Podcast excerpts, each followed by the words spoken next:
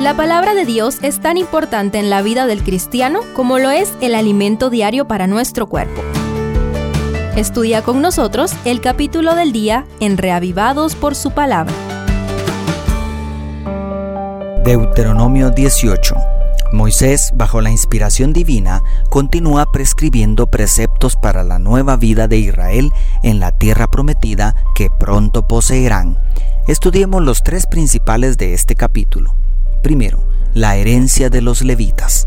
La tierra prometida estaba a las puertas, pero el pueblo, especialmente la tribu de Leví, no debían olvidar que los sacerdotes levitas, es decir, toda la tribu de Leví, no tendrán parte ni heredad en Israel. De las ofrendas quemadas a Jehová y de la heredad de él comerán, declara el verso 1.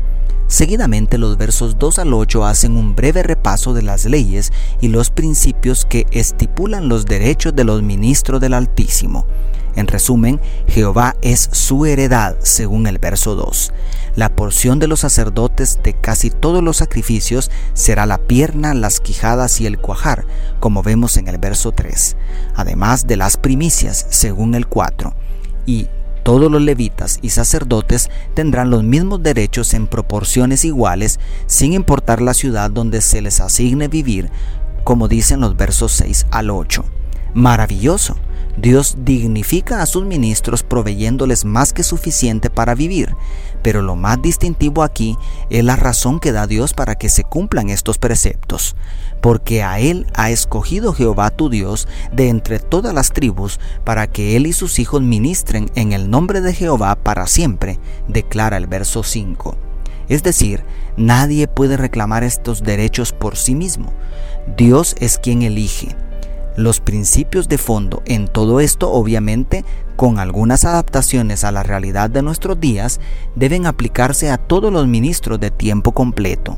La desafiante condición económica de estos postreros días hace aún más necesario el apoyo a los pastores, pero siempre recordemos que cada vez que damos lo hacemos para Dios y Él es quien lo da a sus siervos.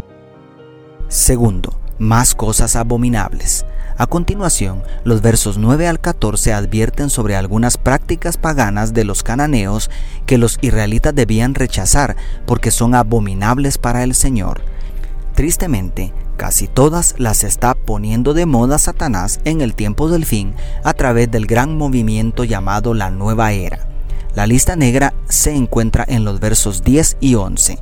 Nadie entre los tuyos deberá sacrificar a su hijo o hija en el fuego, ni practicar adivinación, brujería o hechicería, ni hacer conjuros, servir de medium espiritista o consultar a los muertos, según traduce la nueva versión internacional. En síntesis, toda hechicería y espiritismo tiene como base un falso concepto del estado de los muertos. El engaño de la serpiente antigua se hace más sutil y efectivo porque ha logrado introducir su primera mentira, no morirás, incluso dentro del cristianismo. Esta es una advertencia muy importante para nuestros días. Todo intento de comunicarse con el mundo de los muertos o que ellos se comuniquen con nosotros es abominable a los ojos de Jehová. Si extrañas a un ser querido que murió, simplemente espera en Cristo la gloriosa resurrección que obrará cuando suene la trompeta de su venida. Y tercero, la promesa de un profeta. En medio del culto a los demonios de los cananeos anteriormente descrito, a partir del verso 15, el primer líder de Israel pasa a otro tema, el espíritu de profecía. Los últimos versículos advierten sobre los falsos profetas y brinda uno de los principios para identificar a los engañadores. Si no se cumple ni acontece lo que dijo, declara el verso 22.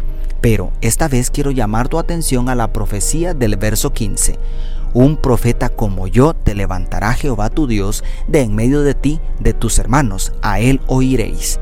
¿Y cuál era la característica distintiva de Moisés por encima de todos los profetas que vinieron tras él? Pues Moisés fue el único que habló cara a cara con Dios. Por lo tanto, esta profecía apunta hacia uno que procedió del Padre y no solo habla cara a cara con Dios, sino que es uno con el Eterno, es decir, Jesucristo, el más grande de todos los profetas. qué gloriosa nota de esperanza en este capítulo, ¿no te parece? Dios te bendiga, tu pastor y amigo Selvin Sosa.